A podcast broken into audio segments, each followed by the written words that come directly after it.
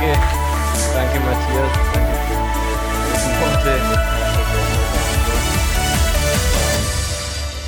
Ja, grüß Gott, schön euch zu sehen. Ähm, ja, wir haben jetzt letzte Woche angefangen mit der Hashtag Jesus Predigtserie dieses Jahr und wir wollen uns die letzten 24 Stunden von dem Leben von Jesus anschauen. Und ähm, wir, sind, wir, wir wollen uns gewisse Etappen auf dem Weg zum Kreuz angucken. Und letzte Woche hat der Dani angefangen mit dem Passamal, das Jesus ähm, quasi an dem Abend vor seiner Kreuzigung zu sich genommen hat, gemeinsam mit den Jüngern. Und das Passamal hatte früher so ein bisschen diese Bedeutung von, oder es war eine Erinnerung für das Volk Israel, ähm, dass es eine, die Freiheit aus der Sklaverei in Ägypten war. Das heißt, jedes Mal, wenn sie dieses Passamal zu sich genommen haben, wurden sie daran erinnert, dass sie frei sind aus dieser Sklaverei in Ägypten. Und Jesus hat quasi nochmal ein neues Level an Tiefgang in diese Bedeutung des Abendmahls hineingegeben und hat eben gezeigt, was durch seinen, durch seinen Tod am Kreuz passiert, nämlich die Erinnerung zu der Freiheit von Schuld, die Jesus gemacht hat durch das Kreuz. Und der Dani hat eben darüber gepredigt, hat uns aufgezeigt, ähm, dass wir frei sein können von Schuld. Und heute schauen wir uns das Thema Freiheit von Halbherzigkeit an. Und das Thema Freiheit wird sich durch die kommenden Wochen durchziehen. Wir werden anhand von verschiedenen Stellen in der Bibel uns ähm, anschauen, wie wir frei werden können von gewissen Dingen. Und was ich interessant finde, in Galater 5, Vers 1 steht, für die Freiheit hat Christus uns frei gemacht. Bei, auf der Folie steht es ein bisschen anders. Ähm, steht nun fest und lasst euch nicht wieder durch ein Joch der Sklaverei belasten. Das heißt, wir haben eine gewisse Freiheit von Gott. Gott hat diesen Schlüssel zu unserer Zellentür und er hat diese Tür aufgemacht. Und Gott hat mir mal so ein Bild gezeigt. Ihr könnt euch vorstellen, wie als ob, wenn ihr in der Zelle steht und auf der einen Seite ist die Tür dieser Zelle und da steht Jesus und hat diese Tür aufgemacht und diese Tür ist offen. Aber auf der anderen Seite steht der Teufel und sagt, du bist noch nicht frei, du bist noch nicht ähm, gerettet oder wie auch immer. Und wir stehen so in der Mitte und die Frage ist, wo schauen wir hin? Wenn wir uns den Teufel anschauen und auf das hören, was er sagt, dann sehen wir vor uns nur diese, diese Gefängniszellen, Gitter und es sieht tatsächlich so aus, als ob wir noch nicht frei wären, weil wir machen immer noch Fehler, wir, wir sündigen immer noch und so weiter. Aber wenn wir uns umdrehen und auf das schauen, was Gott sagt, nämlich dass er uns frei gemacht hat, an dem Moment, wo wir unser Leben Jesus gegeben haben, sind wir frei geworden von diesen Dingen.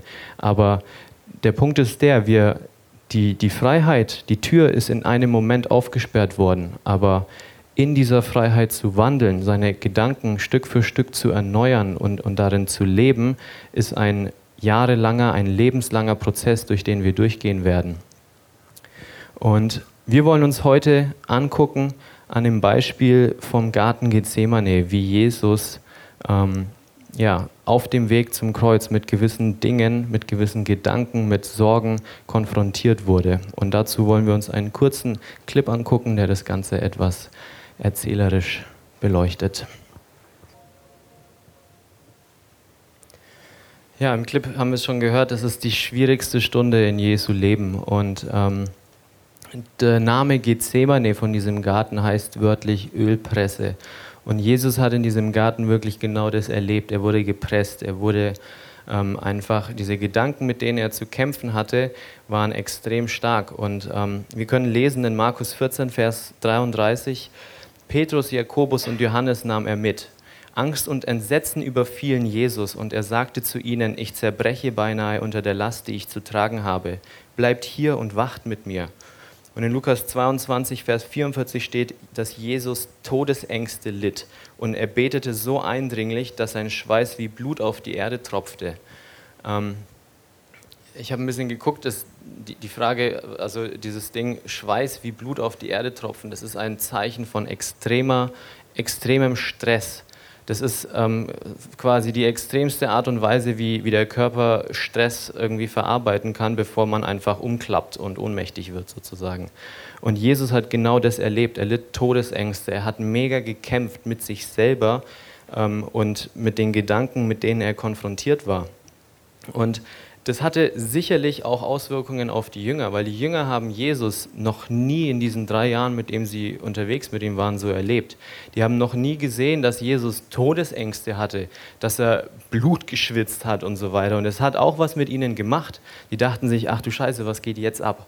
Was ist denn da jetzt los? Halt, wenn, wenn Jesus so drauf ist, irgendwas passiert. Und diese ganzen Anspielungen kommen dazu. Er hat schon beim Passamal hat er gesagt, ja, ich werde verraten werden, ich werde ich werd gekreuzigt werden und so weiter. Und die Jünger waren mega verunsichert, weil wahrscheinlich war in ihrem Kopf immer noch so dieser Gedanke, naja, Jesus wird König werden und er wird regieren und er wird diese Regierung, die gerade besteht, irgendwie umschmeißen. Und er erzählt was komplett anderes, von wegen, nee, ich werde sterben und nicht König werden. Zuerst werde ich sterben.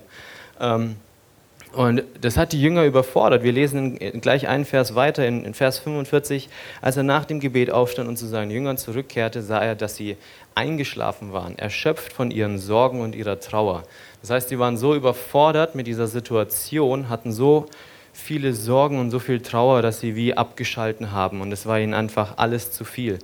Und ich glaube, wir alle kennen diese Stresssituationen. Wir alle kennen Situationen, wo wir mit mega viel Stress, mit To-Dos, mit sonstigen Sachen konfrontiert sind, wo wir vielleicht in der Prüfungszeit sind. Ich kenne es selber noch aus meiner Studienzeit, wo einfach mega viele Prüfungen irgendwie kommen und so. Und man denkt sich, ja, eigentlich würde ich lieber einfach ins Bett gehen. Eigentlich würde ich lieber einfach mich hinlegen oder ähm, irgendwie einschlafen sozusagen. Und ich glaube, wir kennen das, je näher die Situation von dieser Prüfung kommt, desto höher ist der Stresspegel.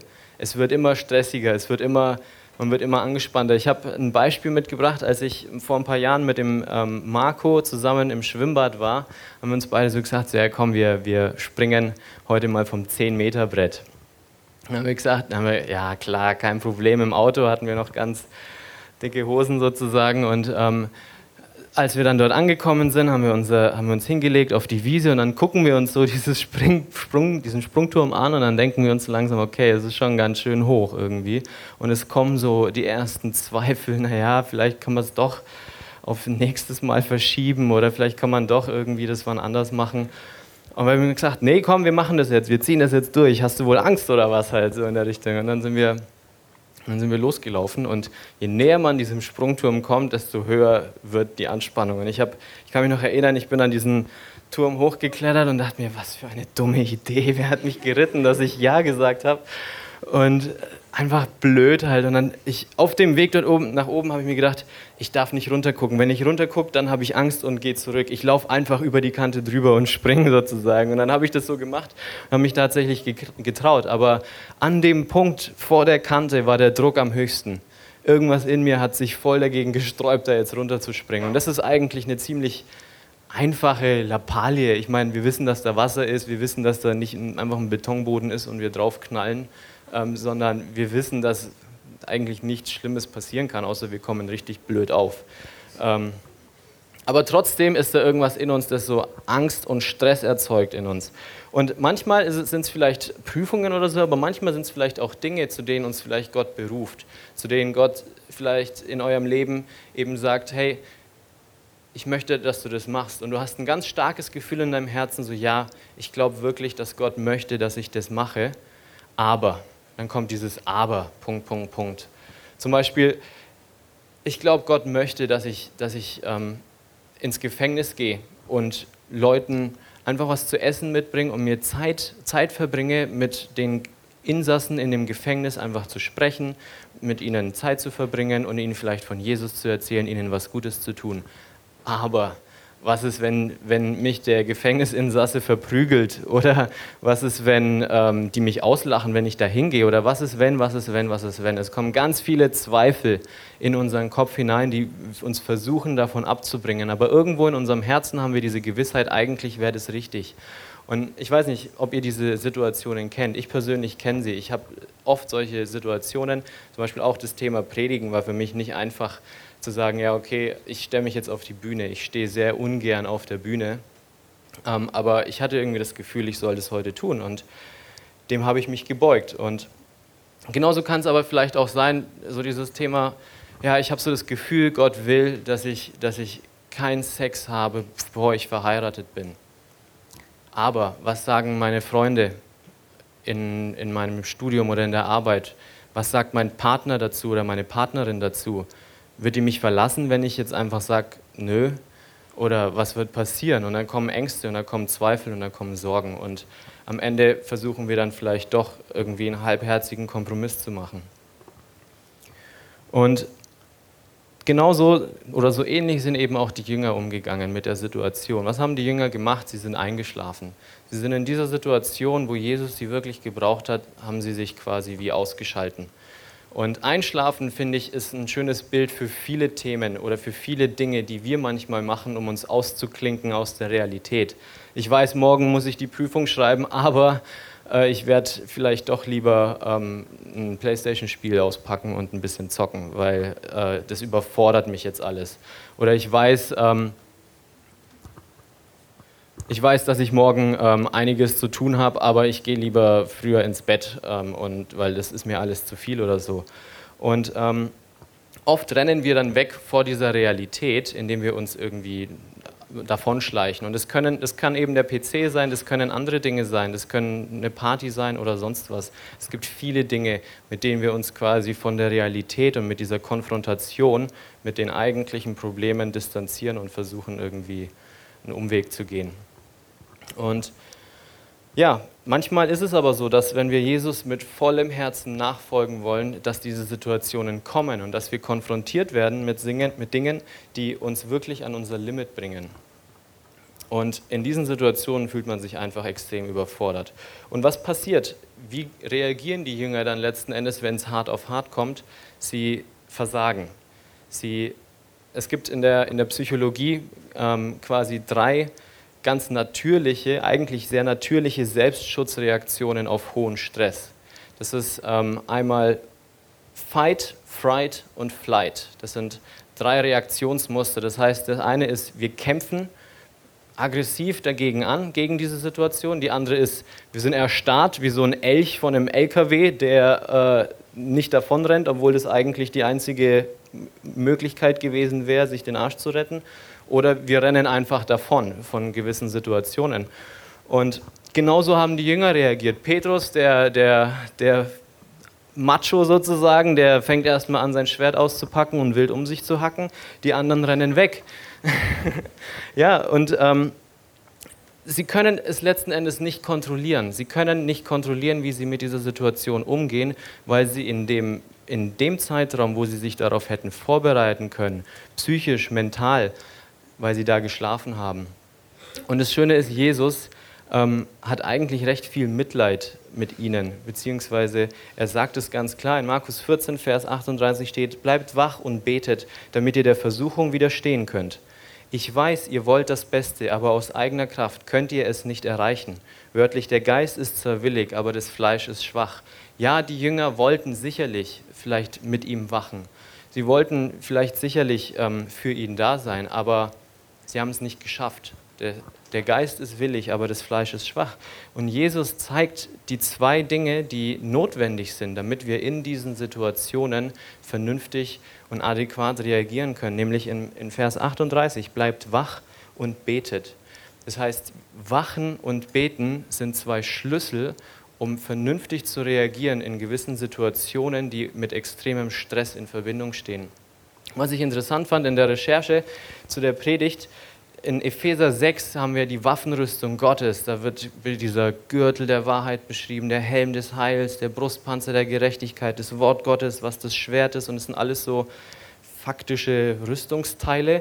Und dann steht direkt nach diesem Vers, steht in Vers 18, äh, betet alle Zeit mit allen Bitten und Flehen im Geist und wacht dazu mit aller Beharrlichkeit und Flehen für alle Heiligen. Das heißt, da steht auch wieder beten und wachen im Zusammenhang. Wir sollen diese zwei Dinge tun mit dieser Waffenrüstung sozusagen. Und das fand ich sehr interessant. Und die Frage ist jetzt zum Beispiel, was ist denn Wachen? Was, was, was soll Wachen heißen? Und ähm, ich glaube, Wachen ist einfach offene Augen haben für die Lügen des Teufels, die er immer wieder in unsere Gedanken hineinwirft.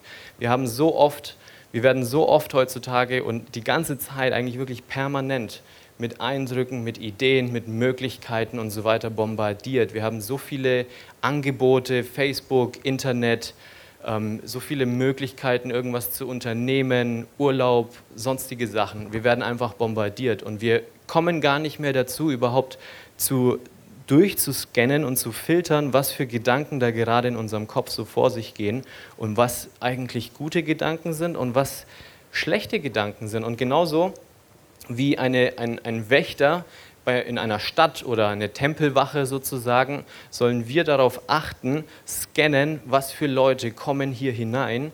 Und wenn diese Leute dubios wirken oder wenn wir merken, nee, da ist irgendwas nicht in Ordnung, dann zeigt uns die Bibel, wie wir damit umgehen sollen. Und die Bibel sagt ganz klar, unser, unser Körper ist unser Tempel und wir müssen wachen, um diesen Tempel sauber zu halten sozusagen. Und in Kapitel, äh, 2. Korinther Kapitel 10 steht, natürlich sind wir auch nur Menschen, aber wir kämpfen nicht wie die Menschen dieser Welt. Denn die Waffen unseres Kampfes sind nicht menschlich, sondern es sind die mächtigen Waffen Gottes, geeignet zur Zerstörung von Festungen. Mit ihnen zerstören wir Gedankengebäude und jedes Bollwerk, das sich gegen die Erkenntnis Gottes erhebt. Wir nehmen jeder solchen Gedanken gefangen und unterstellen sie Christus. Das heißt, wir sollen die Augen offen haben für diese Gedanken und sollen sie wie gefangen nehmen und mit dem Wort Gottes prüfen. Wir, wollen, wir müssen herausfinden, sind diese Gedanken von Gott oder sind es Lügen vom Teufel, um uns in, in Angst, in Sorgen, in, in Depressionen, in Stress und so weiter hineinzuführen. Das ist unsere Aufgabe, dass wir das ähm, überprüfen sollen und sie gefangen nehmen sollen und unter sie Christus Autorität stellen sollen.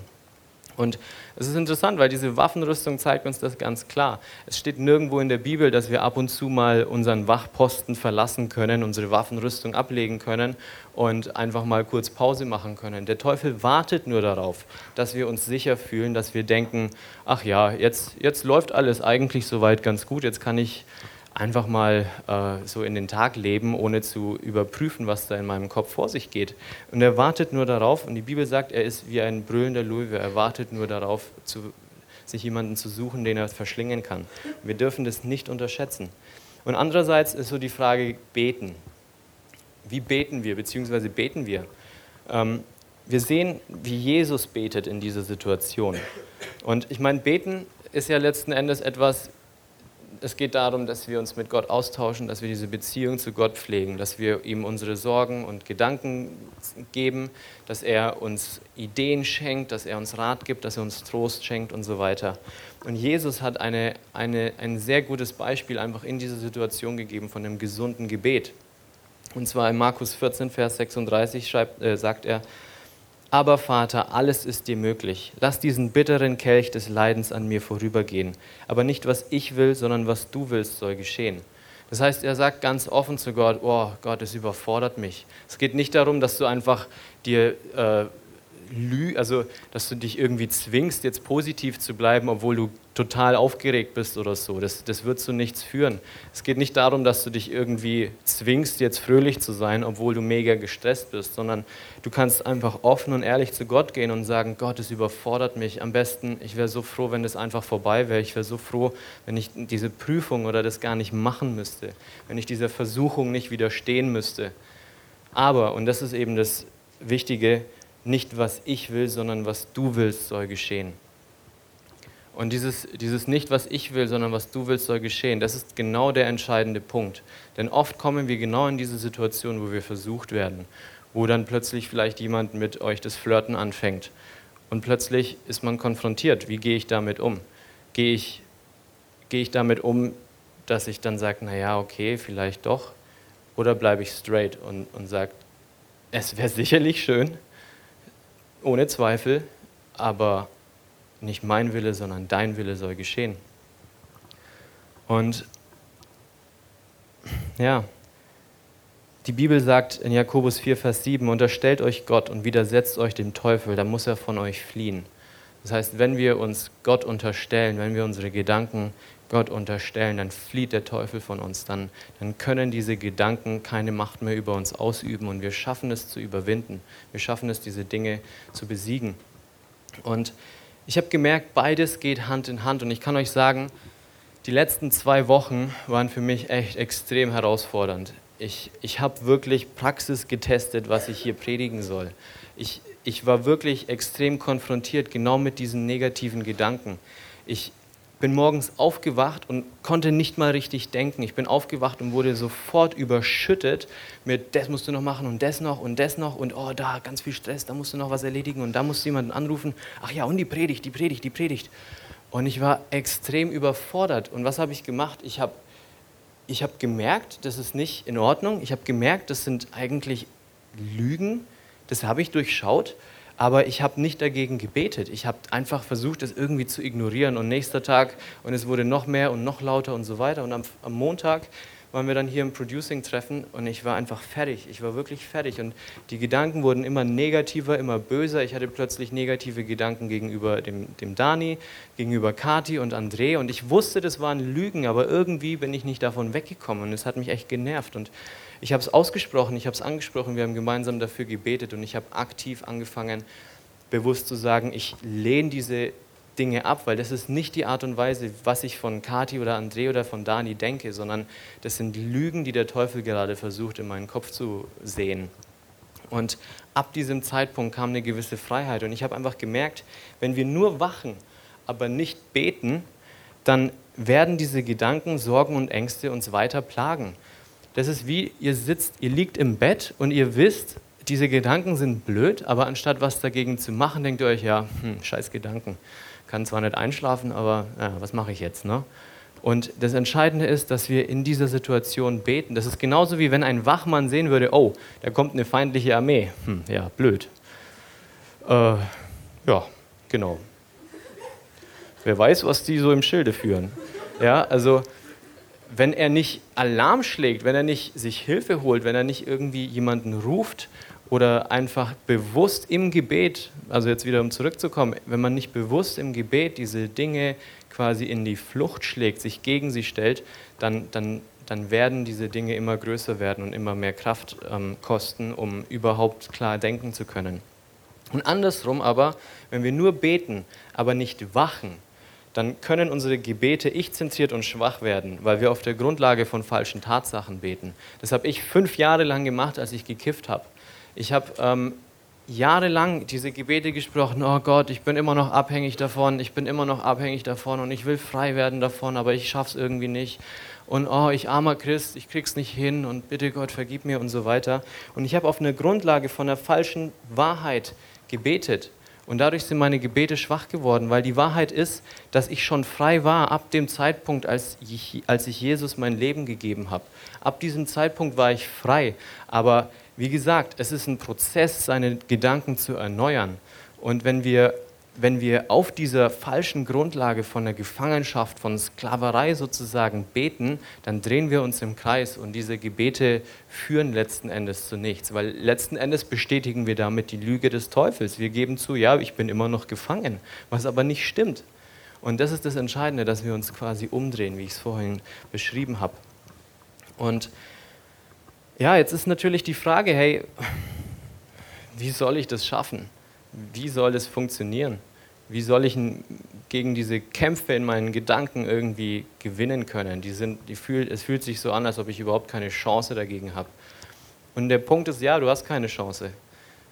Wir haben keine Chance aus eigener Kraft, auf irgendwie, irgendwie uns dagegen zu wehren. Es gibt nichts, was uns davor schützen kann, dass diese Gedanken kommen, außer Jesus, der Heilige Geist. Jesus ist nämlich nicht nur als Vorbild vorausgegangen, um uns zu zeigen, wie wir, wie wir leben sollen als Christen, sondern er ist vor allem auch ans Kreuz gegangen, damit der Heilige Geist in unser Leben kommen kann, damit wir diesen Heiligen Geist empfangen können. Und dieser Heilige Geist hat bewirkt, dass Jesus die Kraft hatte zu überwinden. Jesus konnte dadurch überwinden weil der Heilige Geist in ihm war. Und wir sehen die, die Jünger in dieser Situation, da hatten sie den Heiligen Geist noch nicht und da haben sie reagiert wie die Welt. Sie haben einfach versagt letzten Endes. Aber in 2. Korinther 5, Vers 17 steht, wenn also jemand mit Christus verbunden ist, ist er eine neue Schöpfung. Was er früher war, ist vergangen. Sieh doch, etwas Neues ist entstanden. Und das ist genau der Punkt. Als sie diesen Heiligen Geist empfangen haben, hat sich einiges in ihrem Leben verändert. Und ganz ehrlich, wenn du versagst, Jesus hat trotzdem eine Lösung. Jesus hat auch das Versagen der Jünger genutzt, um ihnen eine Lektion zu, zu zeigen, aus der sie stärker herausgegangen sind, als, als sie reingegangen sind. Nämlich, wenn wir uns dann anschauen, was in der Apostelgeschichte über genau diese Schisser sozusagen steht, über diese Jünger, dann denkt man sich, da wird von komplett anderen Leuten geredet. In Apostelgeschichte 5, Vers 40 steht, man ließ die Apostel vorführen und auspeitschen. Bevor sie wieder freigelassen wurden, befahl man ihnen nochmals, nie wieder im Namen von Jesus zu sprechen. Die Apostel verließen den Hohen Rat voller Freude darüber, dass Gott sie für würdig gehalten hatte, für den Namen von Jesus zu leiden. Und sie fuhren fort, täglich im Tempel und in den Häusern die Botschaft zu verkünden, dass Jesus der Christus sei keinerlei Anzeichen mehr von Furcht, von Sorgen, von ich muss meine eigene Haut retten, ich muss irgendwie mit Gewalt dagegen vorgehen, ich wehre mich jetzt dagegen, dass die mich gefangen genommen haben und reite mich selber in noch mehr Probleme rein sozusagen, sondern einfach ein Frieden, einfach eine Freiheit. Und genau das ist das, was Jesus uns anbietet durch seinen Heiligen Geist und durch diese Beziehung, die wir mit ihm leben können.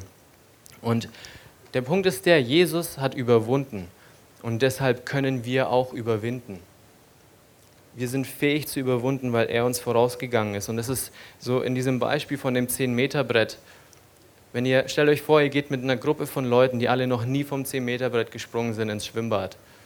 Und alle haben irgendwie Angst und keiner traut sich so. Aber wenn der Erste losgeht, wenn der Erste da hochklettert und runterspringt, sinkt bei allen anderen automatisch die Angst das Angstlevel sozusagen.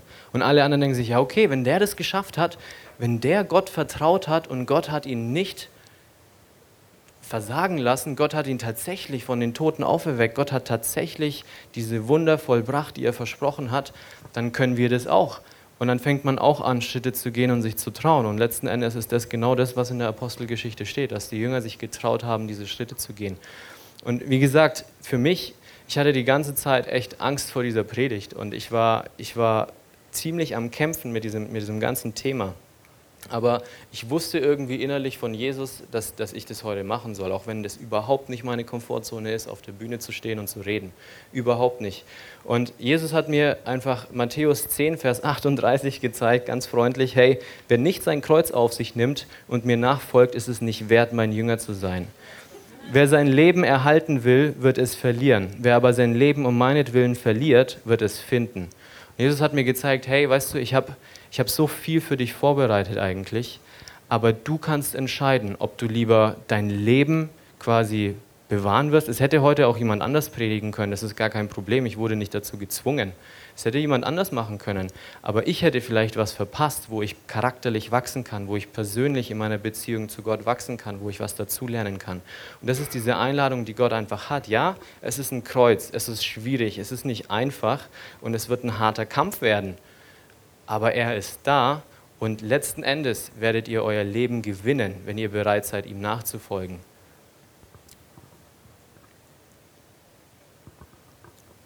Ja. Was passiert, wenn du gepresst wirst? Was passiert, wenn du in Situationen bist, wo du wirklich an dein Limit kommst? Was kommt aus dir raus? Aus Jesus kam letzten Endes nur Gutes raus. Er hat sich nicht davon unterdrücken lassen, er hat sich nicht davon irgendwie zerquetschen lassen und hat es durchgehalten. Aber was kommt aus dir raus, wenn du konfrontiert bist mit Situationen? Weil letzten Endes ist es so, wenn wir konfrontiert werden mit Stresssituationen, dann kommen unsere wahren Gedanken, unsere wahren Gefühle, unsere wahren, ja, einfach Emotionen heraus. Und dann ähm, merken wir eigentlich manchmal erst, was in unserem Herz vor sich geht. Und meine Frage einfach an dich zur, zum Selbstreflektieren, zum Überlegen, hey, was kommt aus mir raus, wenn ich unter Stress stehe und wieso? Und ich habe zwei Fragen zum Abschluss. Und zwar die erste, wie wachsam bist du? Bist du wachsam? Hast du wirklich ein Bewusstsein für diese geistigen Kämpfe in deinem Inneren, für diese Lügen, die der Teufel jeden Tag versucht, in deinen Kopf hineinzupflanzen? Ist dir bewusst, dass du die Verantwortung hast, diese Kämpfe bewusst irgendwie abzuwehren, dich dagegen zur Wehr zu setzen? Weil der Punkt ist nämlich der, wenn wir diese Gedanken nicht zu Gott bringen, bringen diese Gedanken uns zu einem Ort, wo viel Scham ist, wo viel ähm, Angst ist, wo viele Sorgen sind, wo viele Depressionen sind, weil es, es ist wie, wie eine Negativspirale, die immer weitergeht. Es geht von, ich habe Scheiße gebaut, hin zu, ich bin Scheiße. Es geht von, ich habe einen Fehler gemacht, hin zu, ich bin ein Fehler.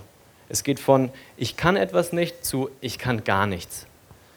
Und wenn wir das zulassen, dass das so weit geht, dann geht es irgendwann bis an unsere Identität. Und Gott hat uns eine wunderbare Identität gegeben, denn wir sind seine Kinder. Wir können alles durch ihn. Wir sind erwählt von ihm, um seine Kinder zu sein. Und wir sind kein Fehler, wir sind gewollt.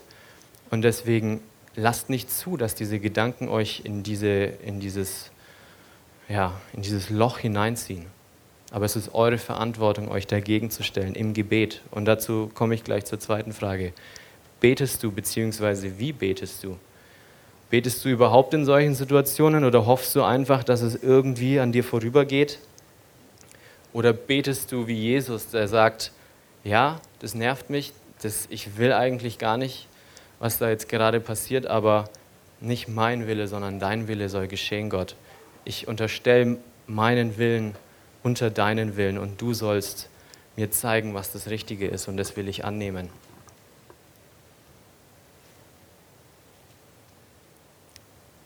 In 1. Johannes Kapitel 4, Vers 4 steht, das seht ihr jetzt nicht auf der Wand, ähm, doch ihr, meine geliebten Kinder, gehört zu Gott. Ihr habt diese Lügenpropheten durchschaut und überwunden, denn Gott, der in euch wirkt, ist stärker als der Teufel, von dem die Welt beherrscht wird. Ihr habt überwunden ihr habt schon gewonnen. Und lasst euch nicht einreden, dass ihr verloren habt, dass ihr nichts wert seid oder sonst was. Nimmt diese Dinge an, die in der Bibel stehen und nutzt sie im Gebet, um die Wahrheit über euch selbst auszusprechen und über die Situationen, mit denen ihr konfrontiert seid. Weil letzten Endes führt es zu Angstzuständen, zu Selbstmordgedanken, zu Minderwertigkeitskomplexen, einfach zu einem ganz krassen Gefängnis. Und ich finde es so schön, weil Jesus hat, ähm, wenn wir jetzt nochmal zurückgehen quasi auf das Passamal, ähm, es gibt eine gewisse ja, Regelung oder Reihenfolge, wie dieses Passamal abläuft. Und Jesus hat, ähm, also es, ist so, dass man am Ende von diesem Passamal immer ein Hallel gesungen hat. Das Hallel war quasi, es kommt von Halleluja, das kennen wahrscheinlich einige. Ähm, das kommt aus dem Psalm 116 bis 118, das sind ein paar ausgewählte Verse. Und Jesus hat im Anbetracht auf sein Kreuz genau diese Verse vorgelesen, um sich selber wiederum zu ermutigen. Und genauso könnt ihr auch Verse oder Worship, einfach Musik nutzen, um euch selbst zu ermutigen, um euch selbst immer wieder Kraft zuzusprechen. Und ich lese euch einfach ein paar Ausschnitte vor, aber ich kann euch wirklich nur ermutigen, geht nach Hause und lest euch mal 100, 116, 117 ist sehr, sehr kurz und 118 durch. Und es ist echt schön, was da drin steht. Da steht im Psalm 118, in der Angst rief ich den Herrn an, und der Herr erhörte mich und tröstete mich. Der Herr ist mit mir, darum fürchte ich mich nicht. Was können mir Menschen tun? Man stößt mich, dass ich fallen soll, aber der Herr hilft mir. Der Herr ist meine Macht und mein Psalm und ist mein Heil. Ich werde nicht sterben, sondern leben und des Herrn Werke verkündigen. Dank dem Herrn, denn er ist gut zu uns. Seine Liebe hört niemals auf. Und wenn Jesus das sogar gebraucht hat, dass er, bevor er in diesen Garten gegangen ist, bevor er ans Kreuz gegangen ist, wenn sogar er das gebraucht hat, um sich selber Mut zuzusprechen, wie viel mehr brauchen wir das dann für unseren persönlichen Alltag, für unsere Situationen? Ich möchte beten. Vater, ich danke dir für das, was du am Kreuz für uns getan hast. Ich danke dir, dass du uns befähigt hast, diesen Kampf zu kämpfen, dass du uns eine Waffenrüstung gegeben hast, dass du uns einen Geist gegeben hast, der mächtiger ist als alle Gewalten und Mächte auf dieser Erde. Gott, ich danke dir, dass wir uns nicht unterbuttern lassen müssen, dass wir uns nicht einlullen lassen müssen von diesen Lügen vom Teufel, sondern dass wir bewusst uns dagegen stellen können und die Wahrheit aussprechen können über unsere Situationen, über unsere Gedanken. Und wir können sie, diese negativen Gedanken ablehnen und wegschicken in Jesu Namen. Und Gott, ich danke dir, dass, dass du am Kreuz für uns gestorben bist. Und wenn jemand von euch bisher diesen Kampf alleine gekämpft hat, wenn ihr, wenn ihr diesen Heiligen Geist noch nicht an eurer Seite habt, der mit euch zusammen kämpft, dann lade ich euch ein, einfach mitzubeten. und diesen Jesus anzunehmen, weil durch ihn könnt ihr diese Gedanken überwinden, durch ihn könnt ihr diese Sachen überwinden und stärker herausgehen aus den Situationen, mit denen ihr konfrontiert seid. Gott, ich danke dir für das, was du für mich getan hast und ich lade dich ein in mein Herz, Gott. Ich lade dich ein in mein Leben und Heiliger Geist, ich bitte dich, sprich du jetzt zu mir. Ich bitte dich, komm in meinen Tempel, komm in mein Leben hinein und sprich zu mir. Zeig mir Situationen, wo ich mich von Angst habe einschüchtern und einsperren lassen, wo ich mich von Sorgen habe unterkriegen lassen, wo ich halbherzig gehandelt habe, weil ich Angst hatte, was andere von mir denken oder wo ich einfach ja, abgehauen bin vor Situationen, wo ich wusste, eigentlich wolltest du mich da benutzen, um was Gutes zu tun. Gott, vergib mir für das, was ich falsch getan habe und ich empfange diese Vergebung, die du für jeden von uns hast. Gott, wir lieben dich und wir danken dir für alles, was du tust.